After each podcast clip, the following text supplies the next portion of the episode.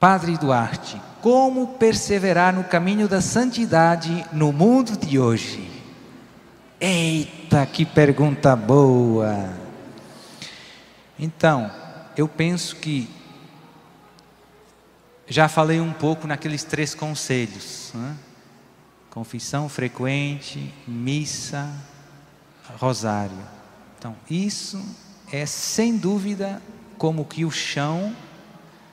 Depois, se você quiser começar a acrescentar mais coisas, consagração a Nossa Senhora, no Instituto Essed, adoração ao Santíssimo, meditação da Palavra de Deus, retiros, Misericórdia Brasil, tudo isso alimenta a nossa relação com Jesus. Mantém o fogo aceso, manter o fogo aceso. Mas é uma luta.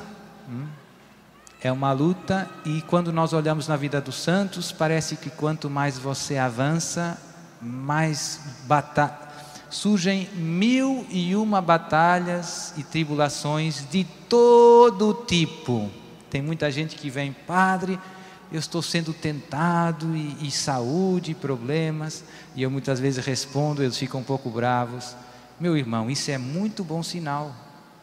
É bom sinal que o demônio esteja bem furioso com você. Se o demônio estivesse contente com você, dando um montão de, de tapioquinha, de chocolate, e eu aí ficaria bem preocupado. Se a guerra é grande, é sinal que você está na estrada da santidade. Hum?